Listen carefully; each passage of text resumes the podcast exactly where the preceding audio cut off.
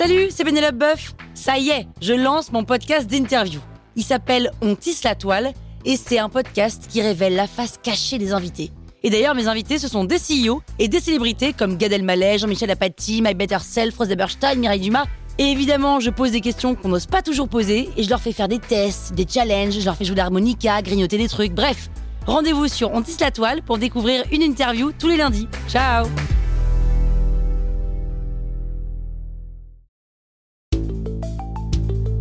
Vous êtes entrepreneur Vous voulez donner une trajectoire optimale à votre startup C'est parti, on attaque le 31e élément. Dans cet épisode, on se pose la question du feedback client. Alors un produit cible des clients.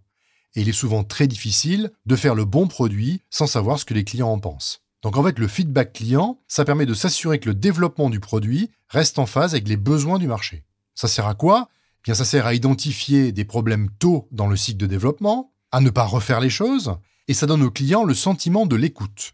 Alors comment on fait pour avoir un bon feedback client?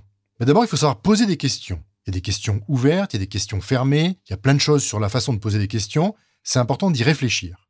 On pose ensuite des questions qu'aux clients qui vous adorent. Si vous posez des questions à des gens qui vous aiment bien et pas qui vous adorent, vous allez avoir des réponses qui seront banales, pas très exploitables, pas très intéressantes.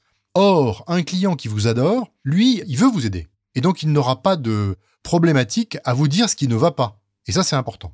On se pose la question de savoir aussi quand poser les questions. Plutôt que par exemple de montrer euh, un petit mock-up de l'interface utilisateur, c'est toujours mieux de faire un test. C'est toujours mieux de voir l'utilisateur se planter en live sur votre produit. Ensuite, on pose des questions où on ne cherche pas la réponse qui valide votre idée. Des trucs du style euh, c'est pas mal ça, hein qu'est-ce que vous en pensez? Ça, c'est pas bon. Bon, c'est pas très subtil ce que je viens de dire, mais ça, c'est pas une bonne façon de poser la question. Par exemple, une question d'une façon plus subtile sur le prix. Dites-moi pour mon produit ce que vous considérez être cher. Vous attendez la réponse et vous suivez par une deuxième question. Maintenant, dites-moi pour mon produit ce que vous considérez être très cher. Ça, c'est une façon de poser la question qui permet de mieux comprendre la façon dont le client vous voit. Dernier point, on ne cherche pas une solution, on demande au client pourquoi il n'est pas d'accord. Donc c'est pas la peine de demander à un client de vous trouver une solution, demandez simplement ce qui ne va pas. Maintenant que j'ai dit ça, j'ai envie de vous dire de vous méfier. Pour plein de raisons. D'abord, le feedback est humain, et donc forcément il est plein d'empathie. Et à partir du moment où il y a de l'empathie dans une communication, on introduit des biais à peu près partout. Deuxièmement, le feedback est généralement spontané. On pose une question, on a une réponse, et on n'a pas le temps de la réflexion.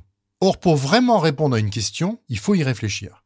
Et ce côté spontané enlève toute euh, profondeur à la réponse, et on a souvent des réponses qui sont pas super intéressantes.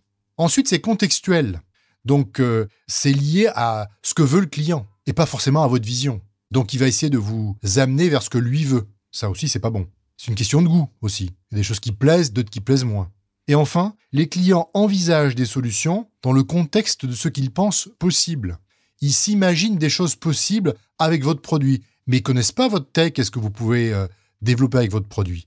Et donc, en fait, leur proposition de solution va être relativement limitée. Pour toutes ces raisons évoquées, je trouve que le feedback client est rarement utile. Il peut l'être, mais il est rarement utile. Le vrai feedback, c'est la data.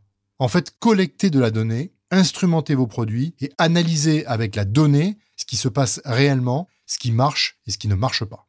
Allez, à bientôt, ciao